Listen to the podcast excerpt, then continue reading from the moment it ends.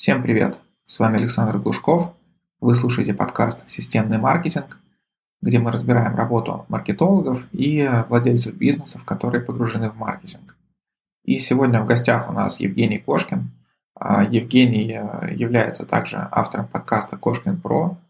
А, кроме этого, он занимался большим количеством бизнесов, в том числе информационными сайтами. И сейчас он руководит магазином фототехники в Астрахани. И сегодня расскажет нам про то, как выстраивать отношения с своими покупателями, если вы продаете на крупные чеки и продаете профессионалам, которые используют ваши товары для э, собственного заработка. Итак, начинаем. Э, Женя, привет. Привет. Рад побывать у тебя в гостях. Удачи тебе с новым проектом. Буду рад ответить на все вопросы для тебя и для слушателей. Спасибо. Женя, расскажи тогда немножко о магазине цифровой, владельцем которого вы являетесь. Что вы продаете, какую фототехнику, какая у вас целевая аудитория? Мой магазин работает с профессиональными фотографами. Мы им продаем те устройства, с помощью которых в первую очередь они зарабатывают. Это камеры, это объективы, это, не знаю, там всевозможные штативы, крепления для фонов, свет, ну, в общем, вся это профессиональная история. Просто когда изначально люди узнают, что фотоаппарат, там, комплект фототехники может стоить 300 или там 500 или дороже тысяч, они говорят, ема, зачем? Есть телефон, можно отлично же на него снимать. Но вот те ребята, которые снимают профессионально, снимают коммерческую съемку, они покупают дорогое оборудование, и мы работаем с ними. У нас есть интернет-магазин, да, есть интернет-магазин, есть продажи через социальные сети, есть физический магазин, где можно прийти все это потрогать, пощупать, посмотреть, взять в прокат, и, не знаю, взять в тестирование. Вот, то есть мы работаем с профессиональным сообществом. В связи с этим тогда хочу тебя как раз спросить. Смотри, у меня среди клиентов есть такой же магазин а, техники, как у вас, продают те же самые фотоаппараты, находится в Москве на Кутузовском проспекте, но при этом целевая аудитория у них кардинально противоположная. У них практически не покупают профессионалы, Зато большое количество тех любителей, которые могут проснуться и решить, сегодня я хочу купить фотоаппарат за миллион рублей, поехать и купить его. Соответственно, хотел узнать по твоей целевой аудитории. Вы проводили какое-нибудь исследование или органически за время существования магазина а, сложились те клиенты, с которыми вы сейчас работаете? Слушай, ну здесь вот, я не знаю, любители, их, наверное, не очень много. То есть просто вот появление смартфонов, оно вытеснило тот самый ну, любительский сегмент – то есть, если там вспомнить, там 20 лет назад в каждой семье был кодек, был там какие, какие еще фуджи, ну, то есть карманные такие маленькие камеры, которые потом ты относишь в фотолабораторию, проявляешь. Ну, в каждой семье был фотоаппарат. То есть это была как бы необходимость. Появились э, цифровые камеры, и через какое-то время тоже так же почти в каждой семье были камеры, мы их мыльницами называли. Их продавали отлично сети. А сейчас в смартфонах настолько классные камеры, что вот этот любительский сегмент они закрывают. Остаются те любители, которые, в принципе, уже ну, нельзя их назвать совсем любители, то есть любители профессионалы, я не знаю, как правильно их выразить, но мы для себя делим, что профессионалы те, кто зарабатывают. То есть, если он зарабатывает на этом, не знаю, снимает сторис, снимает, ну, для клиентов, снимает э, продукты или товары для магазинов, снимает свадьбы, снимает э, объекты, он делает это платно, он зарабатывает деньги, то есть это профессионал. Если же он снимает птичек, едет в заповедник, два или там три дня сидит в засаде, снимает орлов. Ну, он тоже профессионал, хотя, ну, как бы здесь больше такая любительская история. Ну, в общем, если э, говорить про сегмент, у нас, ну, фактически, наверное, нет тех ребят, которые покупают камеры там дешевле там 50 тысяч рублей, хотя он присутствует, и на витрине такие камеры есть. Ну, я, если честно, не понимаю, для чего такие камеры нужны, потому что есть телефон. В Москве, возможно, я не знаю, огромный, вот на, там, на там, 15 миллионов или сколько сейчас там человек живет, наберется, наверное, количество какое-то людей, которым хочется отдельное устройство. Они классные, стильные, может быть, там погружаются, или их можно ронять. Ну, есть там большой спектр, большой вы, выбор таких устройств. Ну, просто это та продукция, которой человек идет, мне кажется, идет в видео, например, ему купили, купил холодильник, ему дали 5000 бонусов, он думает, слушай, я дочке там или жене или в подарок куплю еще какую-нибудь там игрушку, вот на эти бонусы доположу немножко, куплю там либо камеру для моментальной печати, либо вот что-то такое. А человек, который увлекся, он уже потом понимает, что ему не хватает той техники, и он уже покупает что-то более дорогое, со сменной оптикой, с возможностями для обработки, ну, короче, более дорогую технику. Тогда еще немножко расскажи о своей компании, какие-то вехи в развитии, как вы пришли к тому состоянию, в котором находитесь сейчас. Ну, смотри, у нас компания, мы представители всех основных брендов, то есть мы работаем напрямую.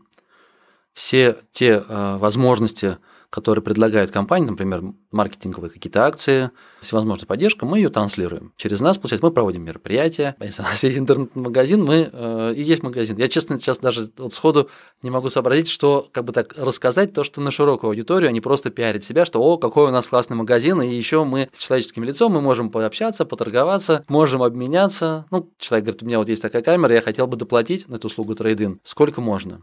Ты ему говоришь одну цену, он говорит, что-то дешево, у этих дороже, ты говоришь, ну давай подешевле. То есть не классический магазин, который пришел, тебе цену сказал, вот 118 999, проходите на кассу. Ну, можно походить, поконючить немножечко. Тогда расскажи, что в компании делаешь непосредственно ты, как ты влияешь на то, каким образом компания привлекает клиентов? У нас небольшая компания. То есть у нас есть ребята, во-первых, мы работаем достаточно давно. То есть в самой компании там около 20 лет. Сначала мы были компьютерной компанией, потом появился сегмент фото, потом потихонечку фото компьютерную технику вытеснил. Несмотря на это, все равно мы также продаем компьютеры и работаем с организациями, поставляем им какие-то по контрактам э, оргтехнику.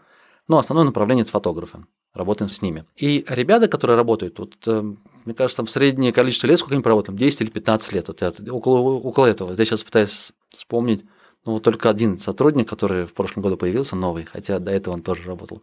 В общем, у нас такой костяк, у нас э, типа, знаешь, японской такой практики пожизненного найма. Под умение и задачи сотрудника мы подбираем ему задачи, чтобы ему было комфортно работать. Я в оперативной работе как бы не участвую. Моя задача больше, наверное, такая стратегического характера. Смотреть, ну, там, наперед, на год, на два, на три, на пять, и пытаться найти новые, может быть, направления или новые способы продвижения, которые потом привнести в наш бизнес.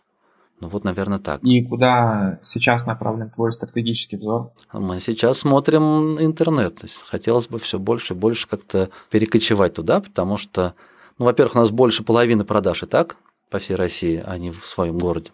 Сам магазин находится в городе Астрахань. Вот. Но хочется больше, но здесь стоит вопрос, потому что техника дорогая и вопрос доверия. Вот это нужно разруливать. Ну, короче, человек не так легко ему расстаться там и рискнуть 300 тысяч рублей отправить, чтобы ему выслали технику. Это первый момент. Ну и мы, в свою очередь, тоже без предоплаты не можем отправить. То есть, если говорить, как вот продавать, если взять условно появившийся новый фотограф из какого-нибудь Воронежа или из Нижнего Новгорода, и даже если до него достучусь рекламой, то есть он подумает, слушай, а что это за какая-то компания из Астрахани, Ужени, зачем я буду там покупать? Я чуть-чуть дороже куплю новым видео. Поэтому здесь нужно проработать, долгосрочно проработать с этим клиентом, чтобы он потом появилось вот это доверие, и он смог спокойно купить. И вот те меры, которые нужно провести его по этой цепочке, вот я, наверное, про них я и думаю. Как это все сделать, чтобы масштабно потом запустить. То есть моя задача, здесь техника сложная, она не покупается в лед. То есть не бывает такого, что человек подумал, слушай, а не купить ли мне фотик там за 200 тысяч? Или вышел новый фотоаппарат сейчас выходит, например, у Sony. О, круто, пойду я куплю. Нет, эту технику они ждут. Если фотографы говорят, они полгода, год могут ждать, изучать характеристики, смотреть обзоры, читать, например, думать, сверять, сравнивать и потом покупать. Также здесь есть присутствует рынок серой техники, много жуликов, и фотографу ну, не так легко найти поставщика. Поэтому ценятся ну, рекомендации. Мы стараемся работать так, чтобы нас рекомендовали. Ну, это одна из точек роста – это работать с фотошколами, работать с лидерами мнений. Получается, что вы, можно сказать, работаете со всеми уровнями маркетинговой воронки. Что делаете тогда на каждом из этих уровней? И есть ли у тебя понимание какое-то среднее по цифрам? Например, чтобы профессионал купил фотоаппарат, нужно провести там 10 касаний с ним, 10 обсуждений, или 10 каких-то переходов в социальных сетях, обзоров и так далее? Нет, такого нет. Просто ты понимаешь, это все это высчитывать, это гораздо дороже обойдется, чем работать. Я не знаю, то есть мы обдумывали, Нужно ли нам вводить там систему сквозной аналитики? Нужно ли нам пробовать как-то все это замерять? Ну, наверное, нужно. Если было бы ну, больше, компаний больше. Вот у нас объем мы продаем в среднем там в месяц там, на 10 миллионов рублей. Вот я не знаю, много или мало. Было бы у меня продаж на 200, наверняка я бы взял бы пару сотрудников, которые этим занимались. А так как э, при наших продажах количество сотрудников и рук свободных, ну, их не так много, поэтому все вот это замерять и считать гораздо сложнее. А для себя мы ну, вот пробовали в лед, ну, сходу так, знаешь, так запускать, там, попробуем контекстную рекламу или попробуем таргет рекламу. Если она ведет на твой офер, ну, она, по, по сути, не давала результата. Поэтому мы от такого всего отказались. Ну, не дает результат, ты не, не пробуешь. Здесь еще нужно, знаешь, как бы удерживать в голове, как смотрит фотограф. То есть, каким, как он принимает решение. Я не могу откровенно, ну, то есть, я не могу демпинговать. так как у меня официальный магазин, официальное партнерство с э, вендорами, они не позволят, не, не допустят того, чтобы я делал цену дешевле, чем у всех. Если открыть Яндекс Маркет, просто в Яндексе вбить, если а, любую модель фотоаппарата или объектива, то у всех официальных дилеров будет цена одинаковая. И скидки, которые транслируются одинаковые. Если цена ниже, значит повод задуматься. Может быть, это серая, контрафактная проблема с гарантией или что-то еще. Может быть, восстановленная, может быть, без коробки, может быть, еще что-то, ну, вариантов масса. Поэтому ценой я конкурировать не могу. Соответственно, мне нужно идти другим способом, находить доверие. Как-то сделать так, чтобы обо мне клиент узнал от своего же фотографа. Поэтому мы ездим на мероприятия, приглашаем спикера, приглашаем хорошего, например, есть фотографы именитые, у которых есть своя аудитория, и мы вместе с этим фотографом и заручившись поддержкой какого-то бренда, например, Sony, мы проведем мероприятие для тех самых профессионалов. Оно обучающее. Там же мы сможем познакомиться. То есть наша стратегия такая – подружиться. Сделать так, чтобы человек знал непосредственно нас. Не просто вот нас именно как компанию, а конкретных людей, кто в этой компании работает. Потом в течение полугода, года он общался, он может спрашивать различные вопросы. Бесчисленное множество диалогов, которые мы ведем. Не просто, то есть покупка. Здравствуйте, у вас есть там в такой-то фотоаппарат? Нет, у нас таких нет. А такой есть. Так это, это так никогда не бывает. У них вообще просто совершенно, ну, например, а ты знаешь, а вот, например, там такой-то человек, например, там блогер, там Гарик Тарана, вот так вот так вот от вас от Соньки. А ты как думаешь, вот эта Сонька, она классная или нет? Ты им, да, клевая. М-м, блин, я вот думаю, может быть, перейду в следующем году. А значит, а мы знаем, он снимает на Canon. Проходит время, он напишет что-то другое. Слушай, а вот я что-то вышел, сейчас вот такая камера выходит новая, или там объектив какой-то выходит. А что ты про это думаешь? Угу, ясненько. А вот если бы вы это я сделал, вы за сколько бы оценили обмен? Такого плана вопросов их прям бесчисленное множество. И потом в какой-то момент, когда он уже заручился доверием, он понимает, что это свой человек, он, ну, скорее всего, обратится к тебе и купит.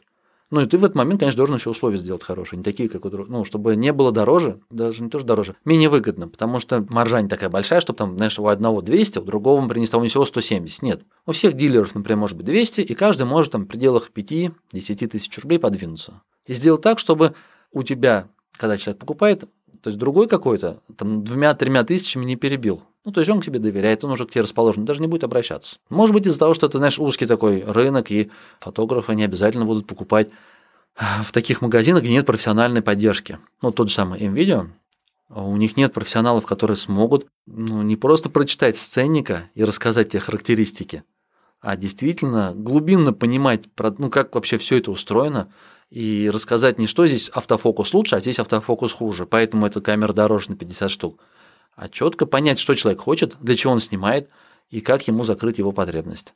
У нас такие сотрудники есть, они любят фототехнику, они живут этой фототехникой, поэтому с ними общаться проще. Если же говорить, вот как ты вначале меня спросил про цифры, что мы делаем, вот четко так сказать, какой фронт работы, наверное, у нас нету.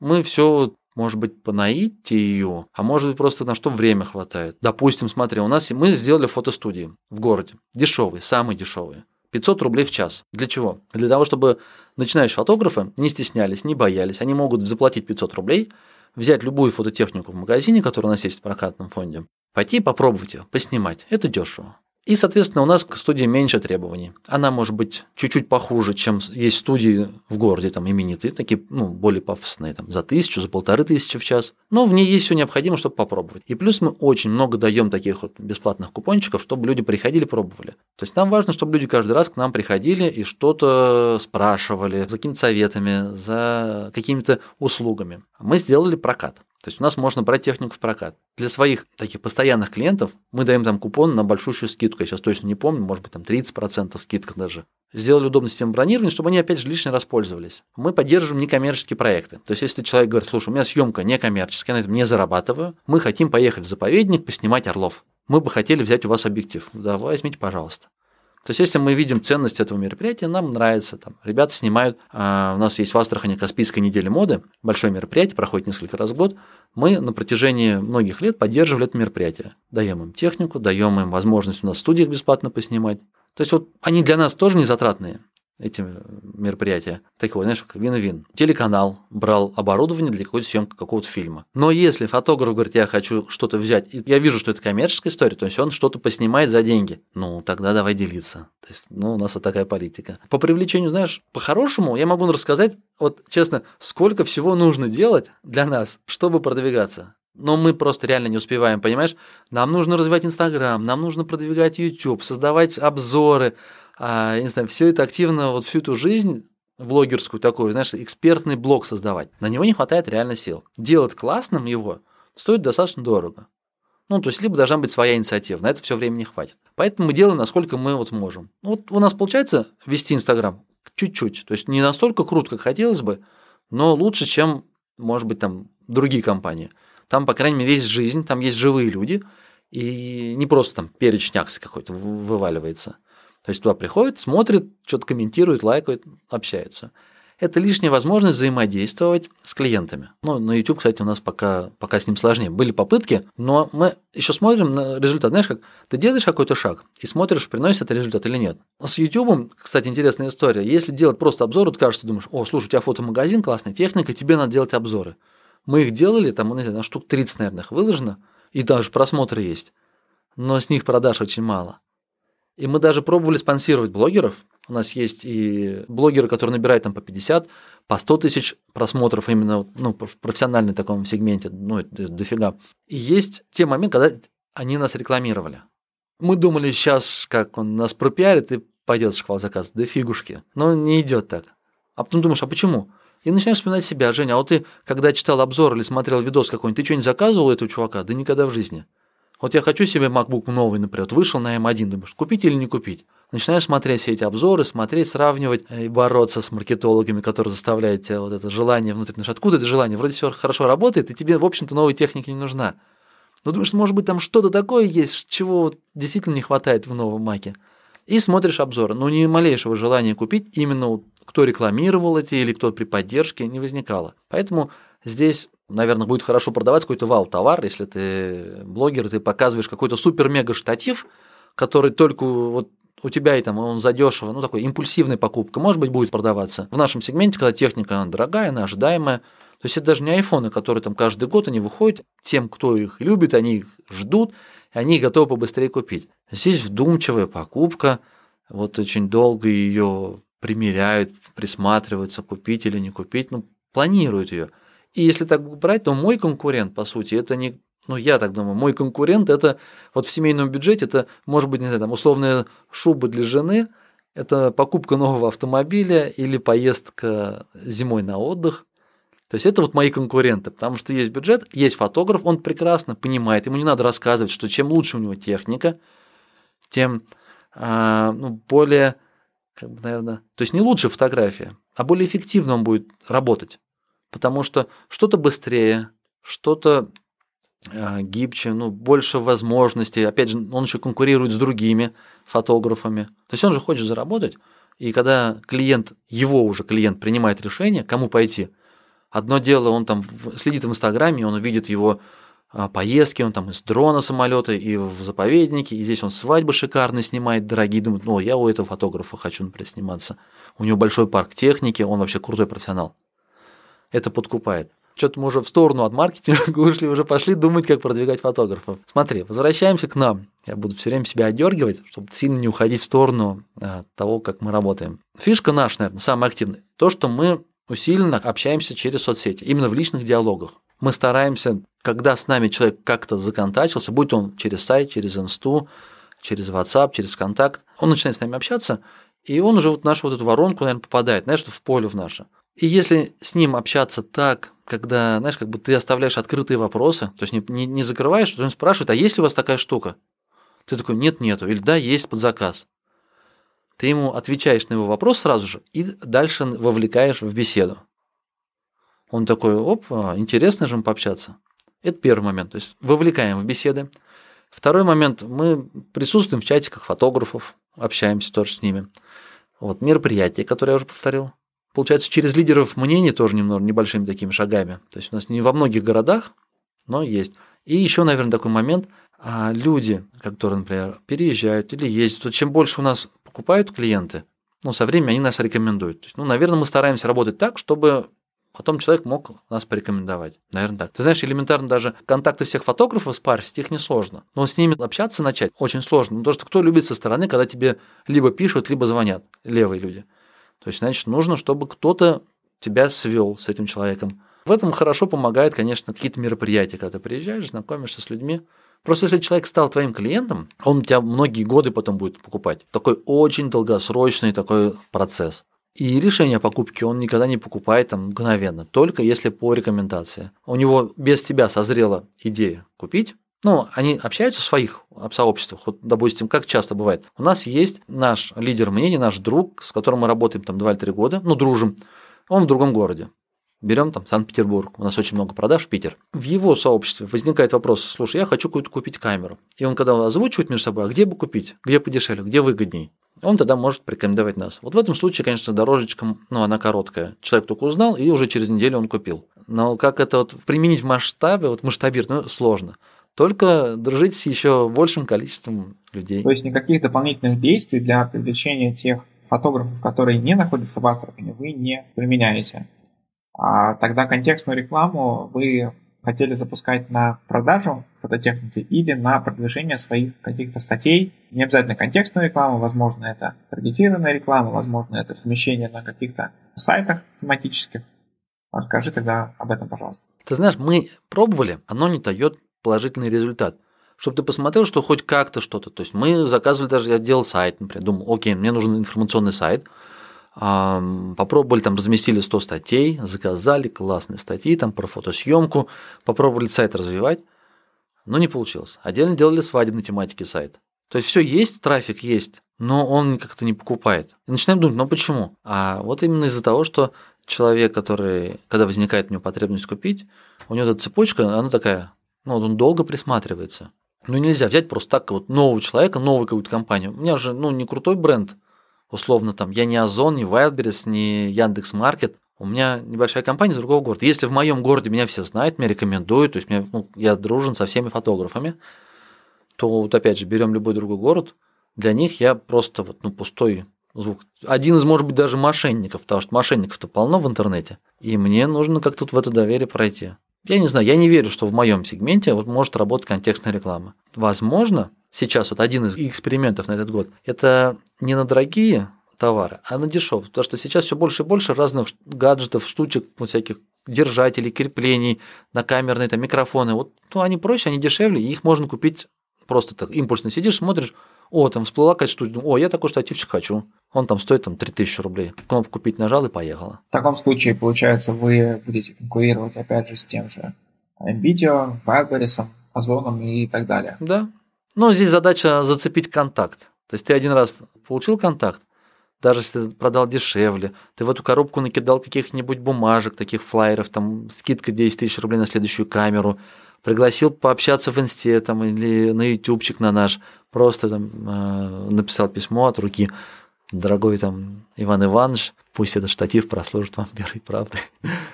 Ну, вот эта идея, которую мы хотелось бы реализовать.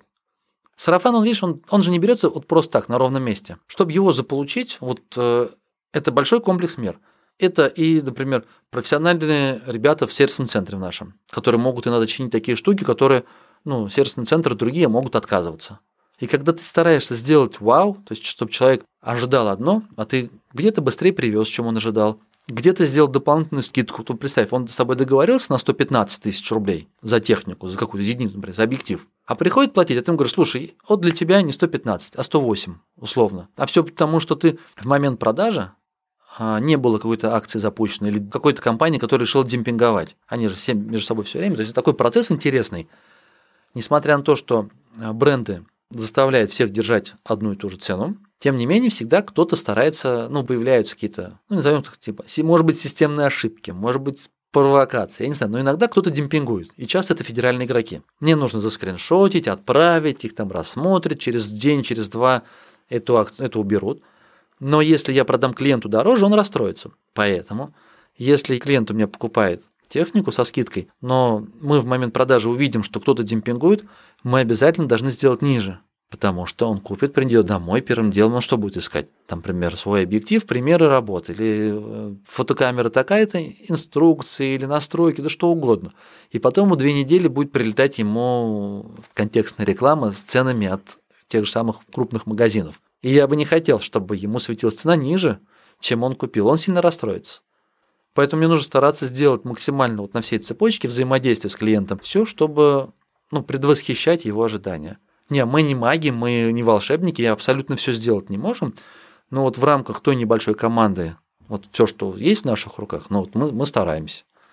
И это дает какой-то результат. Вот появляются люди, которые благодарны, которые рады с нами сотрудничать, они э, уверены в нас.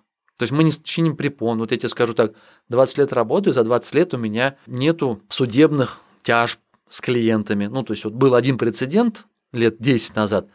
Клиент ручку в ноутбук засунул, закрыл его, у него экран треснул, и вот он с нами судился, как-то вот он отсудил, причем эту стоимость ноутбука, с тех пор мы решили даже вот просто не допускать. Они претензий там не пишут никогда, но мы не допускаем того, чтобы он пришел и мне писал претензию. Ну, какая-то глупость. То есть, если он говорит, слушай, у меня что-то сломалось, ну, давай принеси, ну, давай починим, давай, давай поменяем, давай поменяем. Если что-то мелкое, мы, это, ну, сейчас уже не так актуально, а там раньше, может быть, лет 5-6 назад, знаешь, когда случается поломка, и у него уже такой стресс, он понимает, что сейчас нужно прийти и бодаться. То есть ты придешь там связной, условно говоря, тебе, ну, пишите претензию, описывайте поломку, ты отдаешь, потом мы там две недели на экспертизу, потом тебе придет, что это по твоей вине. Ну, они уже изначально, люди вот так вот настроены, боятся, что если что-то сломалось, это надо с боями доказывать, что ты прав. А тут представь, он к нам приходит в магазин, у него там, не знаю, условно, флешка сломалась. И он уже, ну, а ты берешь флешку в мусор демонстративно, ну ладно, пш, на тебе другую.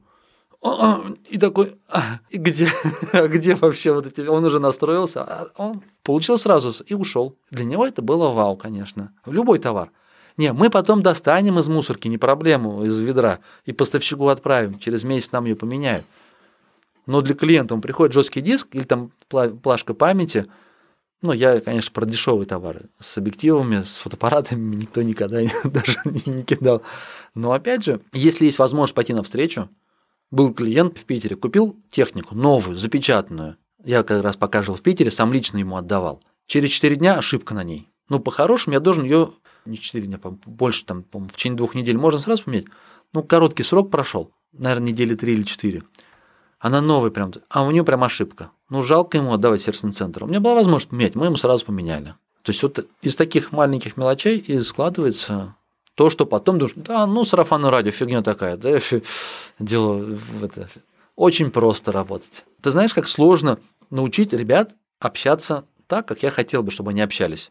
Я чуть ли не с матами их иногда за то, что они совершают ошибки в, казалось бы, ну, в грамотном общении именно в текстовом. А у нас система, в которой все сообщения, все вот это общение через все, по всем каналам документируется, мы живосайт используем, и можно просмотреть, кто как общается. То есть это только живосайт, то есть это не какая-то CRM отдельная, да? Живосайт, она а, интегрирует все социальные сети, получается, и Telegram, ВКонтакт, по-моему, и Инстаграм, и WhatsApp, и даже на сайте есть вот приблуда, где можно написать. И отдельно распределены все ну, между сотрудниками. Сотрудник перехватывает диалог, он отвечает. Если вдруг нужно вмешаться другому, он перехватывает на себя. Но с клиентом идет сквозная такая беседа. Ну так вот, моя задача, чтобы вот этот найти под каждого клиента, найти под каждый диалог, нужно уметь понять как бы стиль общения. Кто-то быстро отвечает, кто-то кратко. И он, когда с собой общается, он должен понимать, что он сообщается со своим. Блин, ну это, наверное, сложно. То есть это нельзя взять, задокументировать, нельзя взять и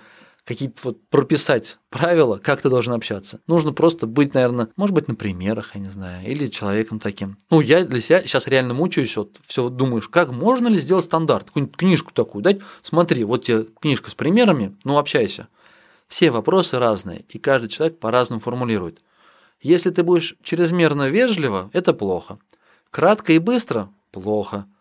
То есть ты должен, во-первых, ответить на вопрос, предвосхищать его дальнейший вопрос и чуть-чуть на него еще развернуть и ответить, но все это кратко. И плюс откры, открытые такие петли оставить, как правильно назвать, открытые вопросы, чтобы зацепить его в диалог. Но не так, чтобы ему приходилось по сто раз тебя переспрашивать, и в то же время он тебе мог сказать, а, ну все, окей, я пошел думать. Ну вот это неправильно. Жень, а пытаетесь ли попасть своими подарками в какие-то потребности целевой аудитории? Допустим, вы собираете контакты потенциальных клиентов, и далее видите, что какой-то фотограф публикует пост, что он собирается ехать снимать орлов, и вы ему прямо вот просто присылаете какой-то объектив или какой-то стабилизатор, или, может быть, даже какой-то более крупный подарок с посылом, что вот, пользуйся, потом можешь вернуть обратно. Нет, так мы не делали. Ты знаешь, это просто получается слишком дороговато будет. Вот представь, сколько времени нужно уйти вот на, на поиск одного такого клиента, чтобы потом мне а, организовать любое какое-то взаимодействие с точечным таким. Ну, мне просто придется сотруднику загрузить, он будет полдня выискивать, и далеко не факт, что потом когда-то даст результат. Но ведь получается, что сейчас у вас основной виток клиентов идет через нетворкинг, и было бы интересно собрать контакты этих потенциальных клиентов и, в принципе, знать, что вот есть где-то такой Аркадий, он пока не наш клиент, он пока даже с нами никак не связывался, но он э, является свадебным фотографом, и, в принципе, мы можем как-то уже готовиться к тому, когда произойдет первый контакт с ним. Но если он нас совершенно не знает, он не захочет с нами общаться. Поэтому, ну, говорю, наша задача, чтобы, ну, например, в одном, в одном месте, например, мы можем в одном чатике состоять и общаться. И как только он выскажет какую-то идею, мы ему раз ее и, например, реализовали далее. Я не знаю, ты знаешь, студии у нас не было, то есть мы их сделали. Я вот занимаюсь подкастом, то есть я вернулся в Астрахань, здесь начал, например, вести вот здесь подкаст, оборудование у меня есть специфическое для моего региона, да, и об этом мы рассказали, и появились ребята, которым это стало интересно. Я стал, слушай, ну приходите у меня ко мне, ну снимайте, пробуйте. Какое-то количество ребят стали приходить снимать. Но это лишняя возможность ко мне прийти, пообщаться с нашими, с ребятами. То есть такая, как, знаешь, выстраивание дружеских отношений. Вот представь, у тебя там 100 друзей, 500 друзей, 1000 друзей. Можно ли сказать, слушай, какие ты маркетинговые инструменты, там, таргет или контексты используешь, чтобы у тебя было много друзей? Но так же не получается. То есть у нас у всех есть возможность встречать все время новых людей. Но вопрос в том, ты сможешь с этим человеком вот как-то состыковаться? Он к тебе каким-то образом пересекся. Идешь по городу, смотришь человек с фотоаппаратом. Подошел ли ты с ним, пообщался или нет, или ты отвернулся? Вот такие моменты. Мы не ходим по городу, не общаемся, но если говорить у нас в нашем городе, мы, вот как я думаю, что мы всех фотографов так иначе знаем. Конечно, появляются новые, иногда покупают не у нас, это очень обидно, это наша недоработка. Возможно, если бы мы давали активно контекстную рекламу, в тот момент, когда, не знаю, там условно, условный отец думает, а что бы подарить условной доченьке, когда она там, не знаю, стала совершеннолетней, а не купить ли фотоаппарат, может быть, она станет фотографом, или когда муженек покупает своей жене, вышедшей в декрет, фототехнику, очень часто покупает они, потому что ну, чем она будет заниматься в декрете? И вот попробовать себя именно вот фотографом. Очень много девушек стали фотографом как раз во время декретного отпуска. Если они не вот э, в сообществе фотографов, они про нас не узнают никак. Если они, у них нет друзей, не общаются никак. Поэтому, да, здесь наша недоработка, они пойдут купят в том месте, которое активно рекламируется. Я еще так распределяю. Вот мне воевать на том поле, где воюют крупные компании, это бессмысленно. Я это давно понял, еще когда компьютер мы продавали. Если условно сети Link там, или MVideo размещает по городу баннеры, я не могу 30 баннеров завесить, я могу два купить. Но мои два по сравнению с 30 их, это ну, капли в море. Если MVideo на любой брендовый запрос, на любой запрос наименования просто впалит кучу денег в контексте, ну как я его перебью, понимаешь? У них другая математика, они палят, может быть, деньги инвесторов, или у них там вообще маркетинговый бюджет совершенно другой. Они на холодильниках, может, зарабатывают, а фототехника просто так у них, лишь бы мы не знаем, как это у них выглядит. Но пробиться на их поле бесполезно. Но они не могут личные отношения выстраивать сделать так, чтобы человек мог тебе в 11 вечера написать. У нас, мне кажется, большая часть продаж, вот мой партнер непосредственно общается с, с большинством фотографов, большая часть продаж как раз вечером они пишут, ну, потому что они пришли с работы, у них есть возможность написать, ему раз ответили. Он такой, прикольно. Иногда диалог может в 2 часа ночи идти, ну, потому что вот раз общение пошло и все. Получается, что клиенты пишут либо твоему партнеру, либо сотрудникам.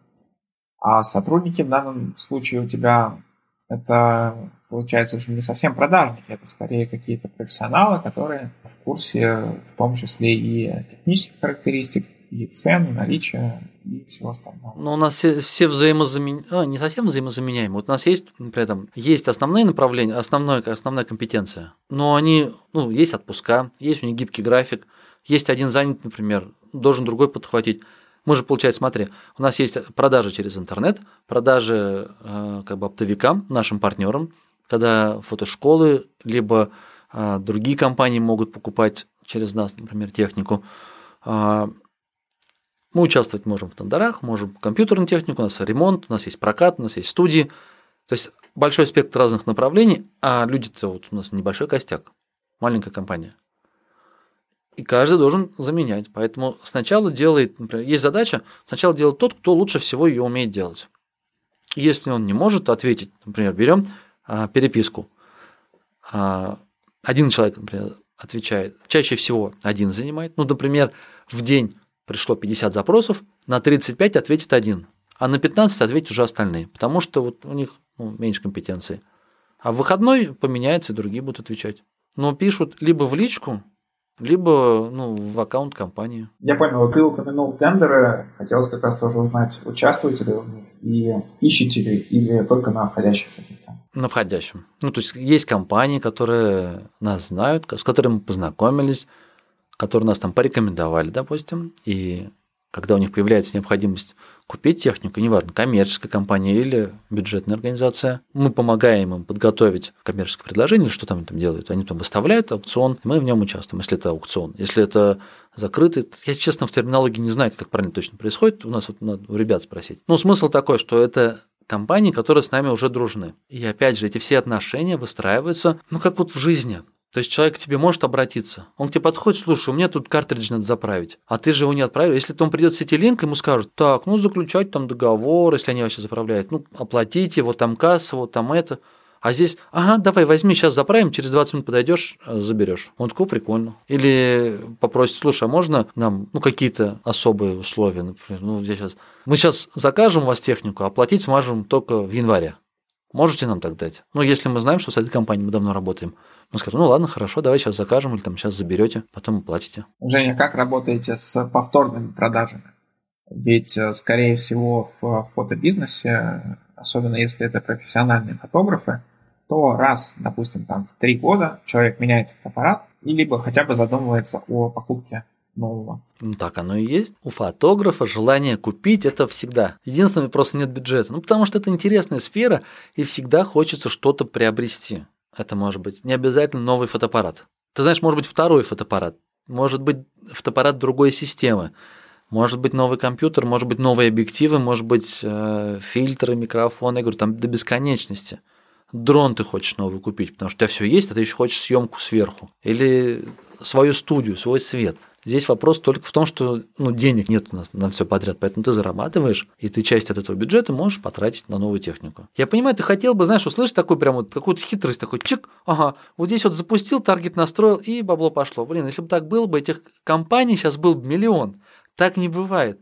Я вот не иду на маркетплейсы, по одной причине, я понимаю, на маркетплейс я пойду, меня там в разные эти, потому что я маленькая компания, и я очень буду уязвим. Меня легко с этого маркетплейса выкинуть на раз-два, потому что друг, другая компания мне, например, сделает выкуп десятка единиц на разные аккаунты. Ну, представим, я пришел на маркетплейс со своей техникой, с фотоаппаратами за 200-300 тысяч рублей. Недоброжелатель делает выкуп десятка камер, получает, вскрывает, о, что-то не нравится, заберите. Я получаю обратно 10 скрытых камер, а фотографы их не купят. Мы продаем запечатанные, они не любят. Ну, кто любит вскрытый iPhone или вскрытую вот камеру точно так же. Сейчас тренд на то, чтобы все заводская упаковка. Если камера вскрытая, мы ее уже продаем как витринная. Там минус условно там 15-20%. Ну, не купит никто ее. Вот, а это для меня будет, ну, как бы такой ущерб. А еще она где-нибудь может петлять. Читаешь отзывы, как кто-то потерял там коробку с постельным бельем, уехал в Сибирь, в Сибири на складах она застряла. Вот, по этой причине мы не идем. Но самое главное, мы не идем, потому что мы не держим потом контакта с клиентом. Если я приду на маркетплейс, и если он даже он купит, я заработаю в моменте какие-то деньги. Ну, там же есть конкуренция, там, в принципе, не такая большая наценка, но я с клиентом не имею связь. Я потом в течение 5 или 10 лет вообще ничего не смогу ему продать, потому что он купил и забыл про тебя. Это тоже одна из причин, почему мы не идем. И здесь нет такой вот волшебной такой пилюли. Ну, что здесь просто? Вот товар какой-то, вот сделал лендос, запилил там контекстную рекламу, трафик пошел, у тебя тут классные скрипты, ты все это продаешь, все в шкале. Ну, не работает так, честно. Ты все знаю, все понимаю. В теории это круто звучит, но когда в своем бизнесе это пробуешь сделать и пробуешь на разной продукции, думаешь, ну, может быть, с фототехникой не работает, может быть, с компьютерами будет или с ноутбуками, фигушки. Все, что вот это крутое обучают маркетингу, это работает либо для крупных брендов, которым есть доверие, либо для уникального товара. То есть, если бы я сам производил чехольчики, крутые чехольчики для фототехники – это сработало бы. Я бы делал бы инсту, я бы делал бы лендос, рассказывал, какие у меня крутые чехольчики из кожи, я не знаю, там кого, крокодила, слона или дракона.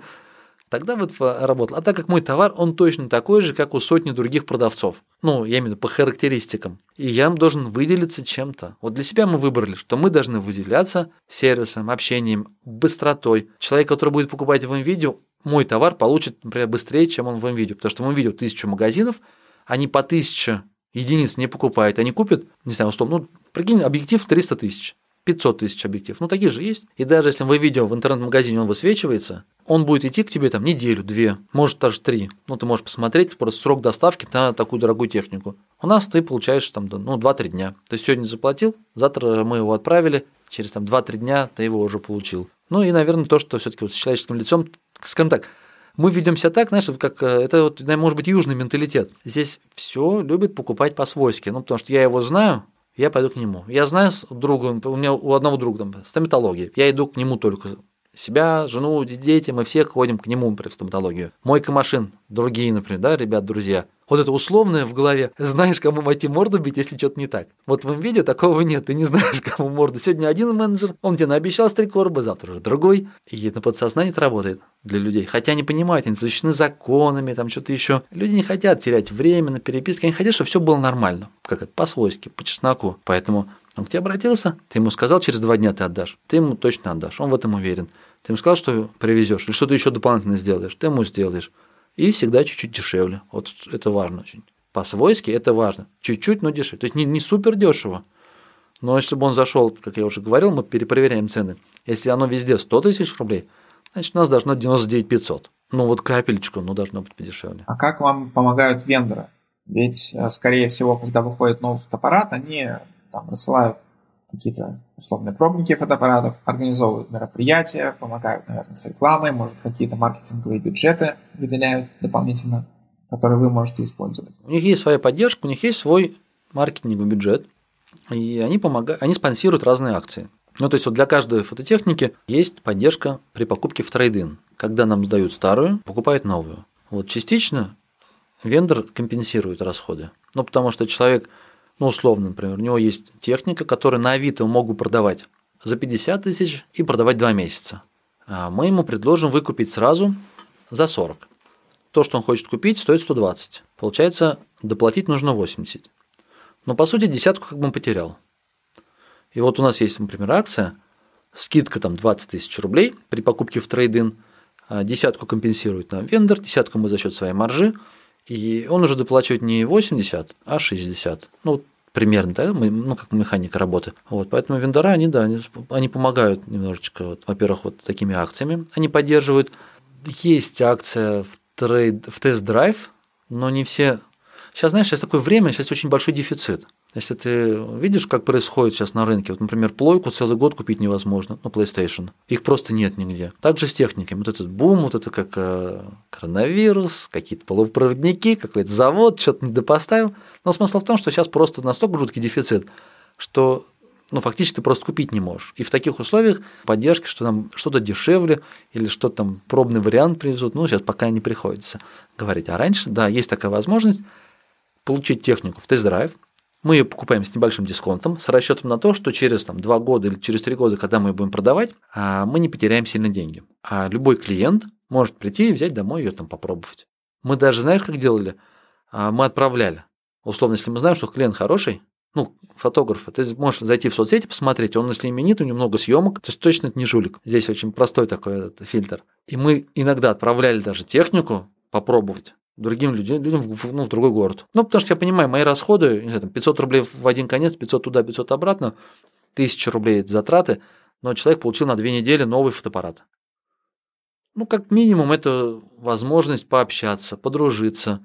Может быть, купит, может быть, не купит. Ну, это как это? Говоря о способах, один из способов продвижения – прислать технику на пробу. За тысячу рублей ты получаешь целое внимание от одного фотографа, который может в перспективе у тебя купить много, ну, не знаю, там каждый год будет 200-300 тысяч оставлять, а стоит всего 1000 рублей. А такая техника страхуется как-то? Ведь если все хорошо, то ты 1000 рублей потратил, и э, получилась отличная акция. А если из даже 50 отправок одна камера разбилась или не вернулась, или что-то с ней случилось, то получается уже сильно минусовая история. Ну, чуть-чуть дороже будет, 2000 рублей, знаешь, а не 1000. Ты знаешь, мы, мы не страхуем. Ну, мы просто прикинули, знаешь, как со, со страховками получается. Если страховая компания готова взять на себя риск, значит, она на этом еще должна что-то заработать. Ну, получается, у нас большое количество отправок. Ну, зачем нам да, страховать? Там по математике не очень выгодно получалось. Ну, между собой мы общаемся с ребятами. Я знаю ребят, которые там 5000 отправок сделали, и у них там одна или две потерянных камеры. А страховка стоит, я сейчас не помню, там полпроцента или один процент, ну, вот от стоимости объявленной. Ну, точно невыгодно. У нас ну, были какие-то инциденты, что-то терялся, ну, не так, чтобы... Мы не используем это прям масштабно, знаешь, каждый раз индивидуально. Ну, то есть, кому-то нужно отправить. Ты узнал, что, о, надо отправить ему. Ты говоришь, ну, давай отправлю. А кому-то ты можешь каким-то другим образом услужить иногда настолько неочевидные вещи ну, происходят, что ты ему помог в другом городе, потому что у тебя там есть знакомые. То есть ты выстраиваешь, я говорю, как вначале сказал, ты выстраиваешь дружеские отношения. А в дружбе нет вот этой коммерции, что вот дашь на дашь, или я тебе сейчас обменяю. То ты просто стараешься с каждым вот, относиться к нему, прям как будто это твои друзья. По возможности, да, вот ты, ты знаешь, что к этому я могу помочь, ну, я могу позвонить, ускорить процесс там ремонта, например. Он даже не твою технику сдал не у тебя покупал. Но ты узнал, что этот фотограф сдал технику в ремонт, и что-то там она там долго. Ты через своих знакомых раз-раз-раз попросил, узнали, и ему уже позвонили, сказали, слушай, там Петр Аркадьевич, например, да, вот ваша техника, да, долго в ремонте, ну, лишнее внимание какое-то, а ему уже приятно. Или когда у тебя купили а, дорогой объектив, а тебе представитель компании Fujifilm позвонил и проконсультировался, и спросил, все ли хорошо, нравится или не нравится, как ваше мнение, вот это же тоже какая-то капелюсечка, но внимание. И это все откладывается потом у клиента, и он потом к тебе лишний раз обратится. То есть наша задача вот всеми правдами и неправдами сделать так, чтобы он ко мне обратился. Я очень сильно давно тут у нас в нашем магазине говорю, слушай, давайте компьютерную технику закроем. Ну, не нравится, нам прибыли почти не приносит. На что мне мама говорит, нет, а она зато приносит лишнее обращение прийти, настроить. Мы бесплатно там меняем операционку, бесплатно настраиваем там систему, если что-то сломалось. Ну, короче, весь такой сервис, ну, почти всегда бесплатный для наших клиентов. А это лишняя возможность нам прийти. Я сейчас могу немножечко приврать, потому что сейчас окажется, я скажу, что бесплатно, а вдруг что-то мы берем какие-то деньги. Но я знаю, что если технику у нас покупали, то мы точно ее бесплатно отремонтируем. А если даже за деньги, то ну, будет какая-то символическая, это может 500 рублей, тысяч. Иногда что-то такое перепаять заморочится, тоже сделает. Вот такой вот хитрой формулы нету, что сейчас раз мы с тобой разложили всю вот нашу систему, ага, здесь вот написал, здесь позвонил. Честно, но вот так не работает. Мы даже пробовали, я помню, как только появились электронные вот эти звонки, ну, сейчас, знаешь, телефон я вообще не беру, когда мне звонят неопределенные номера. Потому что там с вероятностью 8 из 10 это звонит автоматический робот, женщина какая-нибудь, которая что-нибудь тебе впаривает. Но когда только появились, по-моему, года два назад, я спарсил все номера фотографов, сделал простой скрипт. Здравствуйте, мы из компании такой-то, ну, бренд. А, хотим сейчас провести опрос. И интересно ли вам получать супер-мега предложение по супер крутым ценам персонально для вас? И там ответьте «да», «нет». И запустили тестовый такой обзвон, я не помню, там может быть тысячи на две, на три, может быть на 10 фотографов. И были неплохие результаты. Сколько-то из них сказал «да». Вот они там, конкретно там 200 горячих лидов, которым только сейчас позвонил условный представитель бренда и сказал, что сейчас для вас супер предложение. Пожалуйста, бери, звони, продавай. Ну, мы потом не стали это делать, потому что я сижу, думаю, блин, а вот что-то внутри как-то не так, ну, коробит. Ну, реально, потому что мне самому не нравится, когда мне звонят. То есть это какой-то агрессивный такой маркетинг, это нечестно, это какая-то... А мы не любим делать то, что ну, неприятно самому себе. То есть с этим придется жить потом, что ты каким-то образом обманом заставил людей. Короче, мы-то на системные рельсы потом не поставили. То есть я подумал, что, ну, наверное, эти роботов, спам, это все, короче, история не про нас. Поэтому вот здесь я, к сожалению, тебя не обрадую какой-то хитрой кнопкой, которую можно взять и воплотить в жизнь. Просто честная, трудная, долгая, добросовестная работа. Вот так вот. Так и запишем, да? То есть как продвигать дорогую технику. Долго, дорого, нудно. Ходить и обслуживать клиента. Ну вот последние пару лет у меня подобный стал подход тоже. Если раньше у меня всегда были мысли о том, как спасать там какие-то тысячи, миллионы чего-нибудь и как это автоматизировать, то сейчас у меня намного лучше работает подход, где ты говоришь напрямую с потенциальным клиентом, ты работаешь с каждым, работаешь индивидуально, и э, в итоге это все только растет и растет. А ты знаешь, это все растет, вот знаешь, как снежный ком, постепенно, вот как снежок, крутишь, крутишь. Я помню прекрасный момент, когда мы выделили вот в, компьютерном магазине, выделили просто полку, и привезли три фотоаппарата. Ну вот просто поставили их. И потихонечку, да, например, там, за один месяц купили один фотоаппарат. Потом через один месяц, например, там, еще там два. Год прошел, у нас какие-то продажи ну, затеплились. Потом, я не помню, потом еще полгода прошло, мы первый, первый контракт заключили с поставщиком, ну, с Никоном. Приехали ребята, представители из Никона, посмотрели, так, о, у вас прикольный магазин, вы тут это, фототехнику, ну, давайте с вами контракт заключим. Вот потом стали поездки разные, общаться вот на фотовыставке, на фотомероприятия. И постепенно один с другим фотобренды стали подключаться к нам. И фотографы. Вот каждый новый фотограф, во-первых, это клиент на, на дальнейшее, то есть он в будущем будет покупать. И плюс какие-то рекомендации среди тех, вот, с кем он работает, с кем он общается. У тебя старая клиентская база сохраняется, ты стараешься вести себя так, чтобы те, кто раньше у тебя купили, они также продолжали покупать. И каждый новый клиент, где-то он сделал репосты, рассказал про себя, кто-то к нему обратится, спросит, слушай, Илья, а где ты купил камеру? Вот у ребят в Астрахани. Блин, а что в Астрахани? Что, ближе нету? Он говорит, да нет, они клевые просто. Вот. И постепенно растет. Если мы посмотрим, у нас прям реально график по продажам, он простая прямая вверх. Не сильно, не такая крутая, чтобы я сказал, вау, там каждый год удваиваем обороты. Нет. Но она ровненько вверх, потихонечку. Динамика одинаковая. Прям, ну нет, прирастает. Я сейчас не знаю, наверное, как посмотреть. Процентов 20, наверное, каждый год. Может, 30, кстати. Посмотреть. Ну, то, что мы недавно только смотрели, сейчас год, год закончился, мы смотрели свой график по продажам, есть рост. Нет, 30 точно процентов, наверное, не будет. Тут еще небольшой такой, мы смотрим общие продажи, а, идет сокращение сильное сегмента компьютерной техники, ноутбуков, идет сокращение, и более такой активный нарост, ну, этот рост фототехники.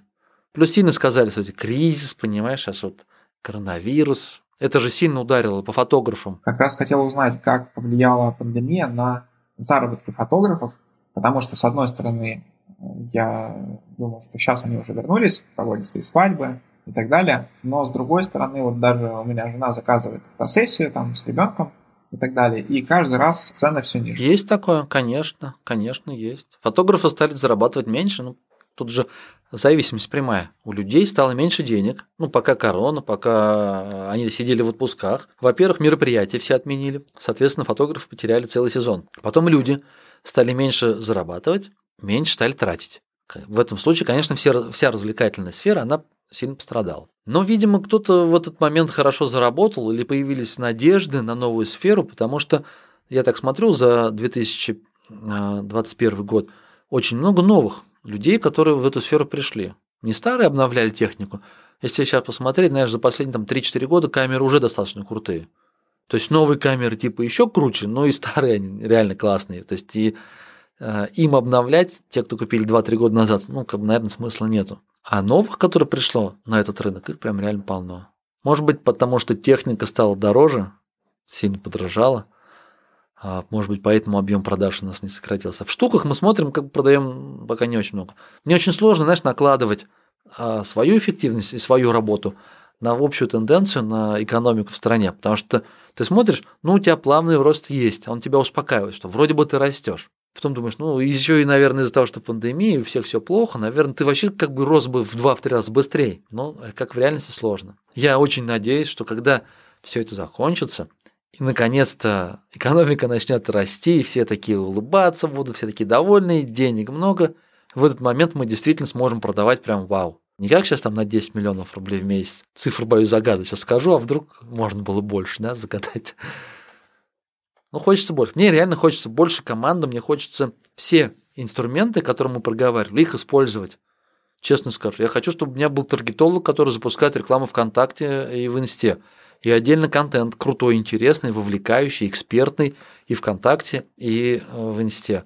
И на Ютубе свой блог. Все это тоже очень круто. И чтобы аудитория вокруг всего этого собиралась, и отдельно потом мои сотрудники могли выхватывать и выстраивать такой диалог. То есть, знаешь, как это, вот эта воронка, сначала человек вокруг тебя, их там условно база подписчиков, пускай там, да, фантазировать, там 100 тысяч человек, может быть, миллион, да, они просто чуть-чуть соприкасаются с твоей компанией где-то урок про фото, где-то урок про видео, где-то обзор, ну чуть-чуть. Но среди них потом появляются люди, которые ближе к тебе. Их уже будет там 10 тысяч. которые уже общаются, может быть, с тобой постоянно. Ну и среди них уже сколько-то постоянно покупает. Вот. Ну, здесь же получается ну, бизнес, то есть тебе нужно больше зарабатывать, чтобы это все содержать. Сейчас пока получается ситуация, что то, что мы зарабатываем, это ровно, чтобы комфортно жить всем нам.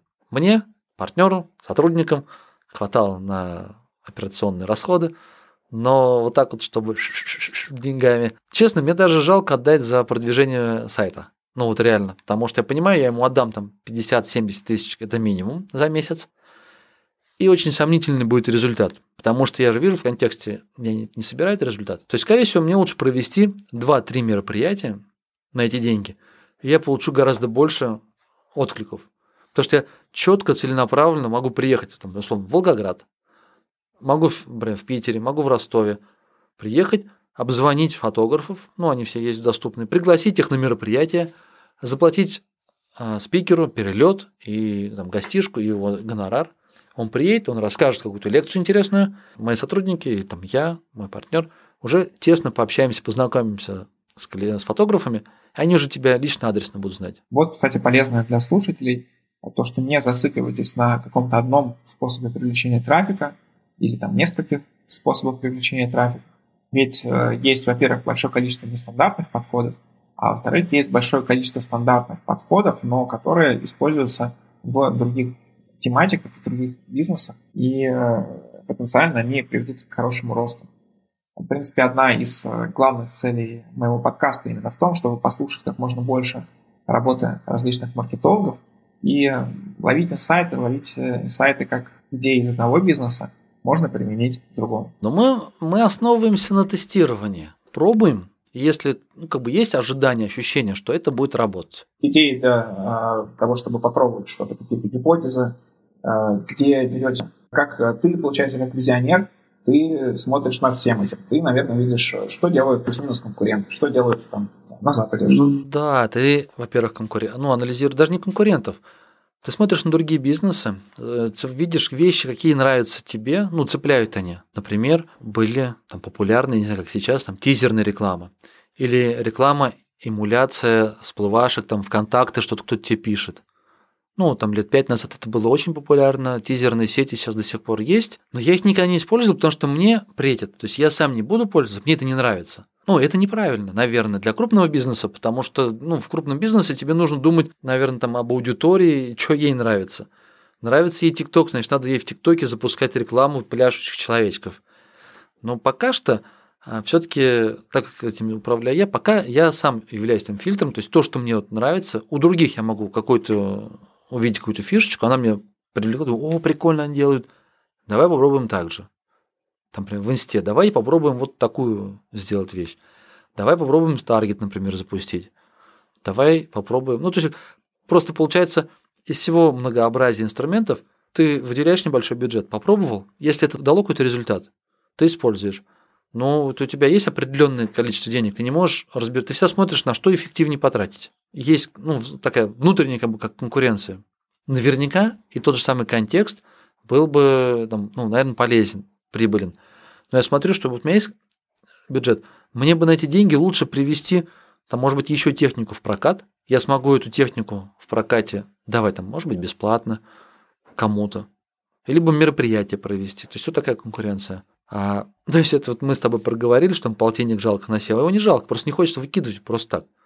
Если бы было у меня ожидание, что за год я потрачу 600, и такие какие-то, ну, на чем-то основанные ожидания, что это даст Э, результат, я прям без проблем, я и больше потратил.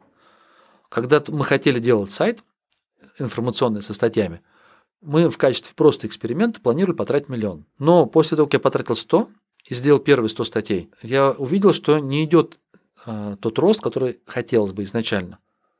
Ну, там, получается, спустя там, 3 или 4 месяца на сайте было 100 посетителей. А весь мой предыдущий опыт, ну, так как я в этой сфере, в сфере работы с сайтами, как бы достаточно большой опыт, предыдущий опыт говорил о том, что уже должно быть там 2-3 тысячи в день. То есть это нормально было бы. А значит, изменились механизмы, алгоритмы, что-то пошло не так. Я его поставил на паузу. А потом увидел, что ну, у многих мастеров все сильно поменялось, и уже тот старый подход не работает. Нужен новый. Поэтому просто так впуливать деньги в рекламу или вот, ну, в это направление мы не стали. Вот. А так, конечно, если... А, я тебе вначале забыл сказать, очень самый главный, наверное, один из важных таких моментов в продвижении – это, ну, как партнерская программа, назовем ее так. Условные бонусы за клиентов. Они не обязательно выражены в деньгах, что вот ты приведи мне, мы это очень активно используем, но большинство ребят берут эти бонусы негласно. То есть мы можем работать спокойно, знаешь, 5% а, тебе, 5% скидка клиенту. Например, с некоторыми фотошколами так и работаем. Если от них придет клиент, то мы сделаем ну, такую скидку. Но это не очень хорошо так часто работает. Во-первых, рекомендация с их стороны уже не искренне, нечестная. Поэтому чаще всего они нас рекомендуют, честно искренне, потому что мы клевые парни. К нам приходит клиент, и мы максимально стараемся его ну, как бы услужить, сделать все здорово, хорошо. И потом помним тех, кто к нам приводил клиентов, мы помним, что он нам приводит там, часто клиентов, ну и стараемся какие-то делать приятности по возможности. Да, вот тоже так вот. Не, не четко регламентировано в деньгах, но просто кому-то ты сделаешь скидку прям серьезную, больше, чем она могла бы быть. Кому-то дашь ну, что-то в подарок, ну, и, и кому-то день, деньги тоже перечислять, деньги тоже. Вот у меня есть, тут, говорю, с каждым все индивидуально. Есть такие э, блогеры у меня, кому просто я перечисляю деньги за продажи. Ну вот, поэтому это тоже важный параметр такой, как-то вот благодарить за то, что подкреплять, знаешь, эту дружескую сеть, вот этот сарафан, ты его просто подкрепляешь партнеркой такой. Но в моей сфере, говорю, ее нельзя вот формализовать, что вот все 5% и 5%, или там 3 и 3 все индивидуально, потому что иногда ты сделаешь больше скидку, иногда ты, наоборот, авансом сделаешь. Слушай, этот человек хороший, он едет в путешествие, у меня был как-то человек, он уезжал на три месяца, и я ему дал классную камеру просто потому, что он блогер, потому что он активный,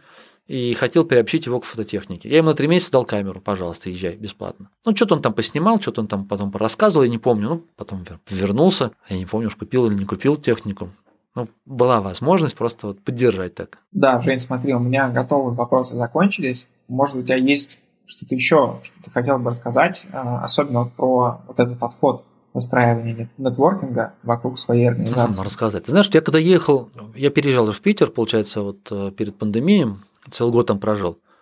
Я приехал, и я очень быстро ну, построил ну, не супер крутую сеть по продажам, но без офиса, без ну, ничего. Просто у меня есть поддержка того, что через интернет я могу на пальцах показать, что у меня в Астрахани есть магазин. И тем не менее я нашел ну, большую базу клиентов. Я не знаю, я искал, не знаю, я просто знакомился. Вот я не знаю, как, знаешь, секрета нет никакого. Ты просто находишь, не находишь фотографов и предлагаешь подружиться, пообщаться. Находишь, не знаю, на Авито тех, кто продает технику, пишешь им, слушайте, ребята, а вы что продаете? Может быть, вы хотите новые купить, поменяться? Раз а, и там какое-то количество людей, ну да, действительно, я хотел бы купить новую технику, и предлагаешь услугу по, ну, по обмену. Участвуешь в мероприятиях, мы там в Питере было мероприятие, фотодни, я прибился вот к стенду Sony, и тоже общался с клиентами. Но мне интересно, понимаешь, я единственное, я не люблю повторно делать работу.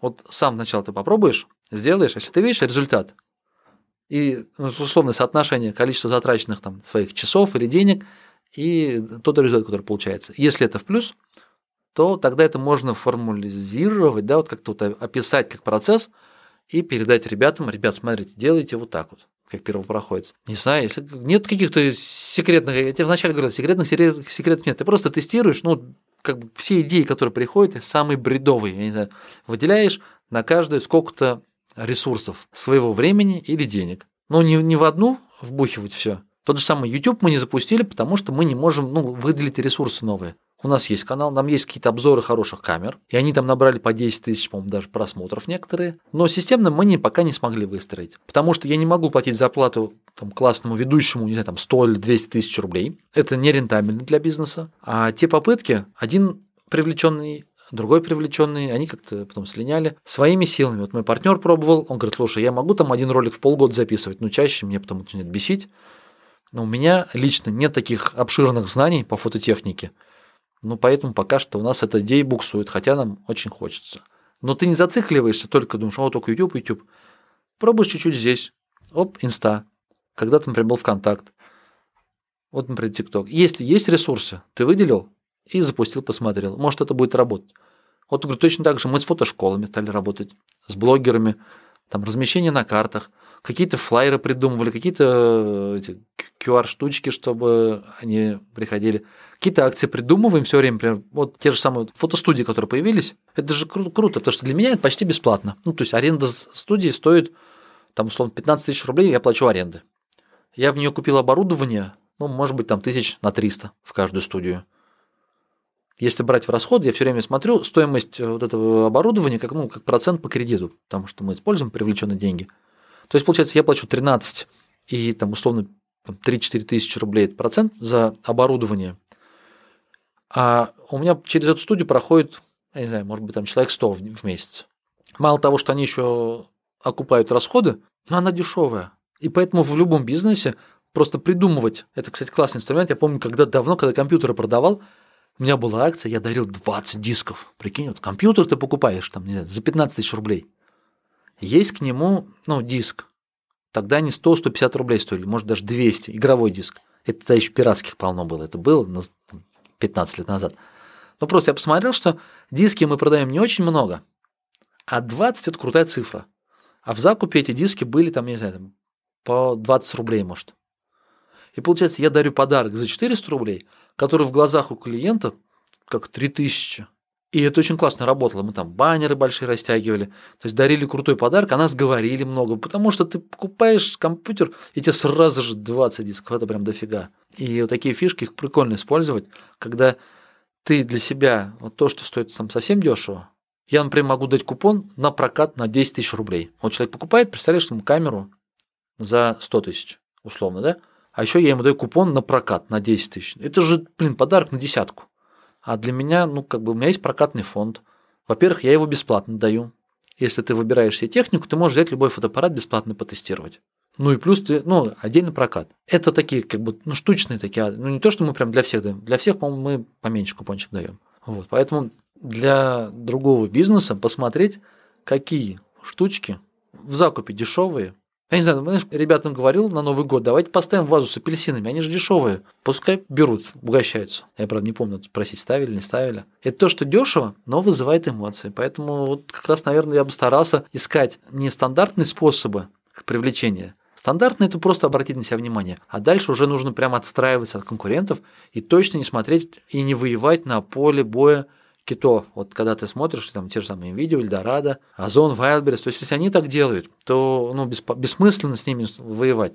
Если у тебя магазин с инструментами, ты не будешь воевать с там, все инструменты или 220 вольт. Тебе нужно что-то свое особенное, такое, что подчеркнет твою индивидуальность.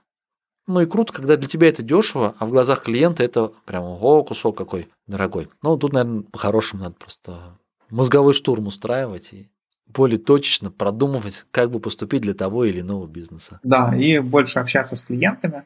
У меня, например, есть знакомые, у них магазин, что как раз что-то вроде 220 вольт в этом маленьком масштабе, и у них отлично работают холодные звонки куда-то там на север, в регионы, там по полчаса, по часу общаются с потенциальными рядами и живут так достаточно уже давно, и все у них хорошо. Круто, круто. Вот это очень крутой пример, потому что у них в их компетенции именно звонить. В наших компетенциях мы ненавидим звонки. Ну вот по природе своей. Я не пользуюсь телефоном, партнер мой не пользуется. Мы ненавидим говорить голосом. Ну и когда тебе звонят. Ну, потому что всегда это неудобный момент, это всегда долго, сложно. А написать и человек ответит тебе даже через минуту, это просто и удобно. Мы используем это. Если бы мы любили говорить по телефону, мы бы общались только по телефону. Ну, поэтому это и преимущество. И как раз клиентская база, она же поделится. Есть те, которые очень любят телефоны, они пойдут к одним. А те, которые любят написал, и ему потом четенько, лаконичненько и развернуто ответили, он пойдет, например, к другим. Тоже очень важно. И правильно ты говоришь, не просто холодные звонки. Вот холодные это когда ты вот этот обзвон. Алло, здравствуйте, меня зовут такой-то, такой-то, хочу вам впарить такую-то, такую фигню. Это скорее, наверное, уже просто дружеские разговорчики, ну, полчаса разговаривать, это же не холодный обзвон, это же...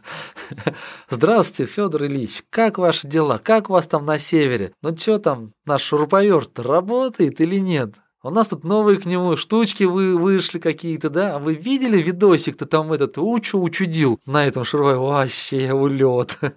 И вот пошли, пошли общаться. Ну ладно, все, будь здоров. Если что надо, обращайся. А он такой, да, что надо было-то? Я что звонил-то? Хотел тут купить. Вот, примерно так должно. Да, Жень, ты вот в своем интервью, ссылку на которое я прикреплю к описанию к этому подкасту, ты говорил, что не любишь строить какие-то планы, дальнейшее.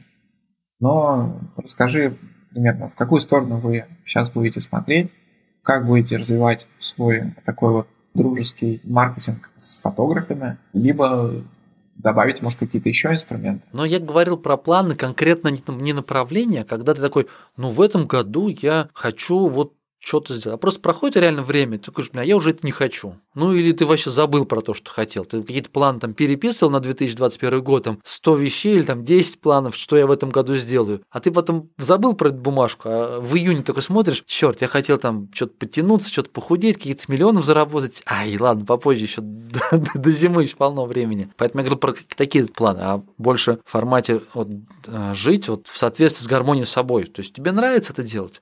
Ты делаешь. Ты считаешь, что ты правильно это делаешь? Вот про это я говорил. В магазине ну, мы, видишь, мы не можем прыгнуть выше головы, потому что ведем свой бизнес, и я, например, не могу взять и, ну, я не люблю чрезмерно рисковать. То есть вот я этим, бизнесом давно занимаюсь, уже эти компании организовывалась, закрывалась, каких только не было. И что-то техносил, я помню, была, и сателлит, сотмаркет. Ну, то есть я имею в виду, они э, появляются, развиваются, потом схлопываются. Нет, у нас все должно быть стабильно. Поэтому в первую очередь мы продумываем все риски, я к тому, что у нас точно не будет в этом году какого-то взрывного роста, то есть потому что мы не будем рисковать. Любой риск в основе должен быть какой-то, ну, чрезмерный, наверное, риск. Ну, то есть я раз такой, а давай-ка мы возьмем, может быть, кредит еще миллионов 50.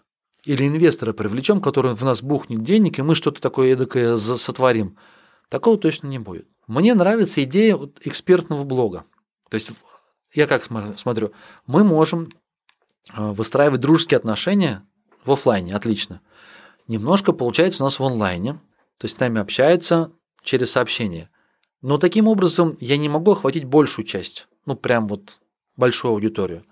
И поэтому самое такое наглядное, очевидное – это вести такой экспертный, интересный блог, будь то YouTube, будь то TikTok, Instagram, ну круто было на всех площадках. Это не должно быть, знаешь, там, сейчас я вам расскажу обзор какой-то камеры. Это нафиг никому не надо, этого полно. И это не должны быть какие-то уроки, а ну что-то такое, что, блин, реально крутой чувак, интересно за тобой смотреть. Такой, о, там сегодня вы что-то сделали, блин, клево. То есть, получается, он с одной и экспертный, и такой развлекательный. Я думаю, вот в этом направлении попробовать ну, нам развиваться, потому что таким образом, пока ты ведешь, человек с тобой контактирует ну, на протяжении длительного времени, он думает, блин, реально ребята хорошие, я у них куплю. Вот я это вижу так. Поэтому мы попробуем. Мы, ну, есть как бы, знаешь, хотелось и подкаст по фототехнике запускать, и YouTube. Просто такой сейчас, я наговорю планов, мы это запустим. Пройдет год, а мы ничего не сделали. Ну, потому что вот ну, не срослось, не получилось. И я реально, мне это прям сильно парит. Каждый день ты что-то делаешь. Каждый день делаешь какие-то интересные штуки. Ты понимаешь, что времени, там 15 минут запилить видос у тебя не было. И проходит, ну ты же вроде бы не скажешь такой сильно в мыле, и там, ну, ну, нет так уж, как, знаешь, в магните там или в пятерочке на кассе. Следующий, следующий, такого нету. Просто сейчас мы с тобой общаемся, да, вот, например, там полтора часа уйдет на подкаст. Перед этим я свой подкаст записывал, что-то монтировал. Ну, то есть ты живешь, что-то вроде делаешь интересное, потихонечку развиваешь, и бизнес развивается. И поэтому, честно так, сейчас тебе говорю, что мы что-то сейчас забабахаем, а через год мы опять так будем. У нас потихонечку получается развивать. Мы видим, что дает нам результаты. У нас получается развивать, знаешь, как партнерская такая сеть, наши клиенты-фотографы, которые помогают нам строить продажи в других городах. Потому что очень важный момент, это как барьер при продаже в другой город, он очень с опаской относится к отправке денег. И у нас вот получается есть уже ребята, есть в Питере, есть в Москве, есть э, в Краснодаре, там еще ряд городов сейчас надо вспомнить. Мы можем им отправить камеру, они уже потом встретятся с клиентом, клиенту отдали камеру там, или объектив и забрали деньги – и нам потом перевели. Ну, как гарант. Вот, может быть, сайтом, да? Ну, типа того, да, да, типа того. Ну, потому что это мы не можем решить за счет логистов, хотя есть там у них и вот это расчетное кассовое обслуживание, они могут приехать с чемоданом, ну, в смысле, с коробкой, взять у клиента деньги, это так не работает. Тот человек на месте, он тоже должен немножечко понимать, быть в теме, пообщаться, там какие-то вопросы ответить, ну, быть примерно так же, как мы. Ну, то есть это э, логист от СДЭКа, он так не сможет. Он просто принесет коробку, дай денег. Ты, я хочу вскрыть, посмотреть. Он, нет, вскрывать после денег, ну, да, может быть и не так, я не знаю. Но он точно не поможет тебе, слушай, а давай, давай, вскроем, давай посмотрим, о, смотри, чик-чик-чик, вот так вот, а, смотри, опа, фотографирует, а здесь такая штучка оп, накрутил объектив, показал, тот, вау, ну все работает, да, работает, ну все, давай там, переводи денежку, так не будет. Причем не обязательно переводи, он может, например, напрямую нам оплатить онлайн, ему ссылку дали, он там, ну, то есть ему важно получить, удостовериться, что все это работает, убедиться, что техника нормальная, официальная, там гарантия, все остальное. И после этого он уже по ссылке может оплатить. Ну вот, может быть, один из таких моментов. Но попробуем развивать в других городах. Было в планах проехаться еще там по десятку городов, небольшие мероприятия провести, познакомиться с фотографами, тоже хотелось. Какие-то мастер-классы? Ну, конечно. Или? Да, да. Но мы договариваемся, как я говорил уже, такими мероприятиями мы проводим. Договариваемся с опытным там фотографом, с тем, кто обучает каким-то мастер-классам, техникам, и вместе с ним проводим мероприятия там, на 50, на 100, на 100 человек. Вот они бесплатные мероприятия, лишь бы возможно, была возможность познакомиться с новыми фотографами, которые нас не знают, показать себя, предложить как бы общаться, а дальше они уже пускай выбирают, кто им больше нравится, у кого покупать. Здесь такая история работает, вот с чем бы попробовать ее сравнить. Ну просто есть вот люди, которые точно покупают в крупных магазинах, там, вот, говорю, тот самый, берем NVIDIA, есть в Москве крупные именно фотомагазины, это мы, те, кто у них покупает, мы их не перебьем на себя. А есть э, ну, большая Россия, очень много клиентов по всей России, которые могли бы и у тебя купить. И вот мне кажется, что здесь важно выстраивать доверие, вот эти отношения. А это через интернет, только через экспертный блог. Ну вот как-то, где есть не просто магазин, а его личность какая-то. Личность человека, который рассказывает про свой опыт, про интересные истории, которые вот так или иначе цепляют фотографа. Вот такие мыслишки.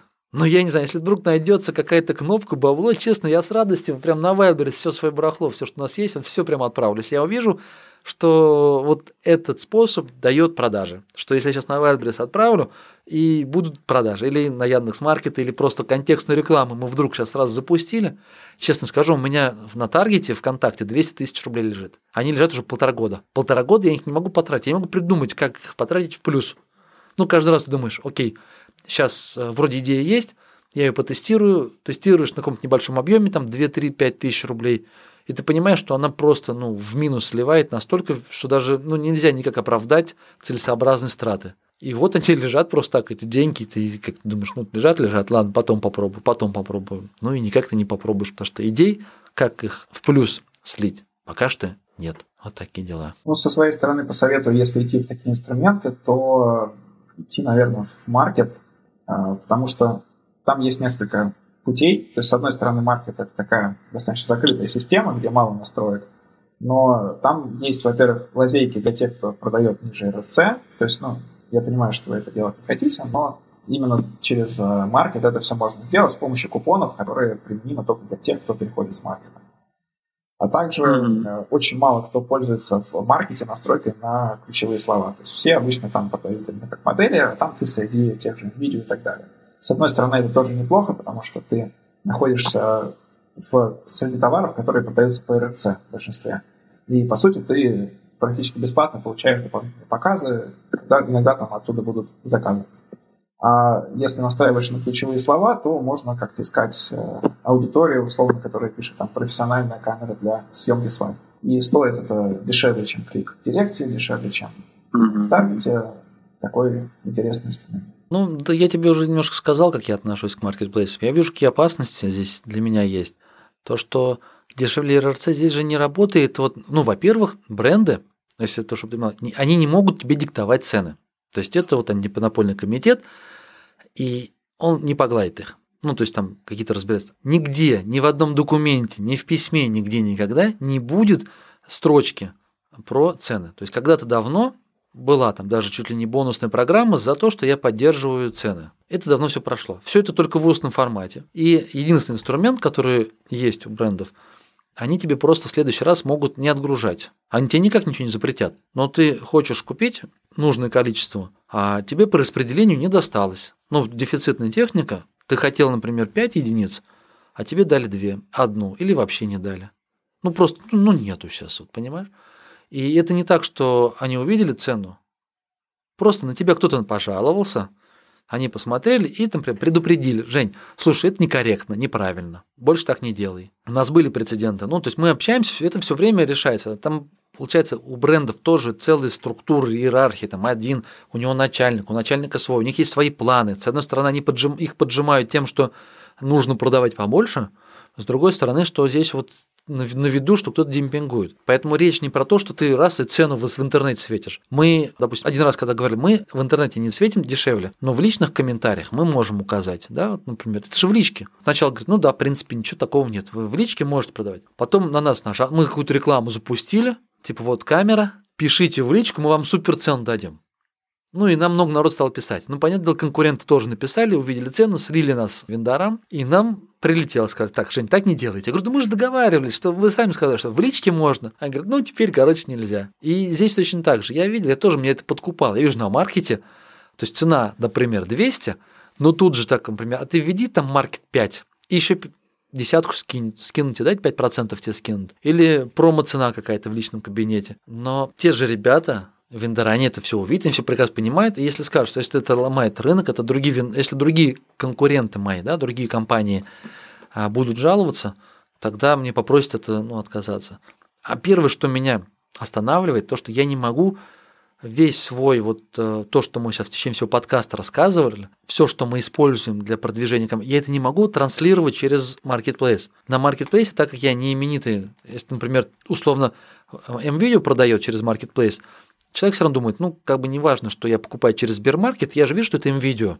Там я им доверяю или не доверяю. А я для них неизвестный человек. И среди десятка неизвестных других компаний мне нечем выделиться. Вот это меня больше всего останавливает. А если я могу как-то сейчас продавать, то тогда придет другой человек, ну, то есть, когда я уязвим в своей э, такой позиции на рынке. То, что другой сможет прийти и там, деньгами больше техники привести, больше за клик заплатить или что-то еще сделать, и тогда я останусь без продаж. Ну, это меня реально останавливает пока что. То есть я не вижу, как мне четко закрепиться на то есть конкурентное преимущество, вот, наверное, правильно было бы сказать так. Я не вижу своего конкурентного преимущества, если я иду продавать на маркетплейсы. Вот у меня есть идея попробовать из Китая импортировать какие-то определенные такие аксессуары, небольшие группы. В этом плане я понимаю свое конкурентное преимущество, потому что другой, чтобы ему точно так же продавать, ему нужно из Китая найти, произвести, привезти, там 2-3 месяца логистика, таможня, это все, решить эти вопросы и потом свою карточку продвигать. Ну и, по крайней мере, товар какой-то уникальный. Вот. А если у тебя точно такой же товар, как у всех остальных, ну тогда ты э, все равно, как бы, ты, короче, что мешает самому вендору зайти на маркетплейс? То есть, если твой товар будет хорошо качать, продаваться, тогда ребята скажут, а зачем нам Женя? Мы сами туда отвезем этот товар. Вот. Кратко я не смог тебе все это рассказать. Жень, тогда давай, наверное, завершать. Дай какое-то напутствие нашей аудитории, какие-то пожелания. И скажи, куда тебе писать, если будут вопросы какие-то либо по технике, либо кто-то захочет уточнить из интервью, либо просто захочет пообщаться. Смотрим, я контакт открыт в Телеграмке. То есть ЕВГ Кошкин, ну, можешь прикрепить там в описании, где-то еще. ЕВГ Кошкин. Это в Телеграмке можно написать, можно что-то спросить. Постараюсь по возможности ответить. Вот, из пожеланий. У меня есть отличный такой маленький совет, который почему-то мало кто пользуется для тех, кто только думает, а не попробуйте мне вот такую штучку продавать или вот такую штучку. Я всегда говорю, слушай, ты ее пробуй продавать, возьми Авито, возьми Яндекс, этот, э, ну, контекст мобильный, неважно, в любом месте запусти рекламу и поставь цену там, в два раза или в три раза дешевле и посмотри результат на ту аудиторию, которую ты хотел продавать. Потому что очень часто я среди вот ребят вижу, слушай, я увидел там каких-то куколок буду продавать, или я увидел там вот пчелиный мед я сейчас хочу продавать, или я хочу там какие-то штуки, эм, ну, не знаю, для детей, для кормящих, неважно что. То есть это появляется идея, им кажется, что это классная вещица, на нее должен быть спрос, я их сейчас привезу. Я всегда говорю, слушай, может быть и есть спрос, но самый крутой и в принципе бесплатный способ проверить – это запустить объявление и поставить прям ну, цену, от которой сложно отказаться. И ты сразу же поймешь, есть на нее спрос или нет. Вот, допустим, на том же самом, на Авито возьмешь там, хочешь фотоаппарат, хочешь э, компьютер, поставь цену в два раза ниже, у тебя будет вал, спрос прям в вагон. Если есть спрос, это, ну, если есть люди, которые пишут, значит, здесь уже предмет торга остается. И нужно будет искать конкурентное преимущество, то есть спрос уже сформирован, нужно искать только вот ту возможность закрыть его, чтобы человек именно у тебя покупал. Но в большинстве своем все эти идеи разбиваются, потому что клиентам не надо. Ну, ты вот, не знаю, ты знаешь, сколько стоит корова условная, сколько она там в среднем стоит? Я ну, не знаю, да? Но если ты сейчас на Авито ее там или в Яндекс Директе разместишь за там пол цены, я уверен, у тебя ноль лидов будет. Ну, потому что в этом месте, где ты хотел продавать своих коров, их там не ищут. И наоборот, если ты поехал в село, поехал к колхозам, и им адресно сказал, ребята, у меня есть коровы, вот за полцены, у тебя все сразу скупят. Но они у тебя не купят ни одного айфона. Ты им скажешь, слушай, у меня есть классные айфоны, вот такая мысль. То есть в том месте, где ты хотел продавать, вначале попробуй собрать лиды за прям, полцены. Это крутой инструмент, который тебе четко отсеет, ну, нужно пробовать или не нужно пробовать этот метод продажи. Ну а для, если кто ведет бизнес, не знаю, мы уже проговорили, что круто просто брать и тестировать. Вести журнальчик, в котором ты такой метод номер один. Потрачено там 5 часов, 5000 рублей, результат 0. Метод номер два. И вот простым перебором чтобы понимать, чтобы потом, когда ты сам сел с собой и подумал, слушай, а почему контекстную рекламу ты не запустил или таргет или что-то еще? А ты такой, как нет? Я это все делал. Просто вот пока что это не дало результата. Потому что у тебя времени реально мало. Он тут предпринимателя. Семья, здоровье, свои увлечения, там бизнес, оперативка. И вот на что-то новое остается не очень много времени. И тебе в это время хочется самые крутые инструменты ну, использовать, самые такие, дающие наибольший результат. И как бы ты не знаешь что. Поэтому пробуешь, пробуешь, ну, круто, конечно, делегировать какие-то вещи. Опять же, чтобы делегировать, это тоже время надо потратить. Вот. А то, что получилось, нащупал, те и воплощать. Вот так. Всем спасибо за внимание. Твои пожелания, рекомендации, замечания и так далее можете написать в комментариях в том стриминговом сервисе, где это слушаете или смотрите, если это YouTube. А также напрямую написать мне. Пока.